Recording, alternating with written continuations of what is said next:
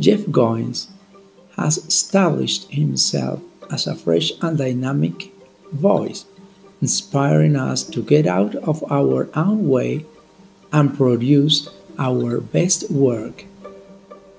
Real artists don't starve is the work of angels. A book every aspiring writer, artist, and creative must read. Steven Pressfield, best selling author of The War of Art.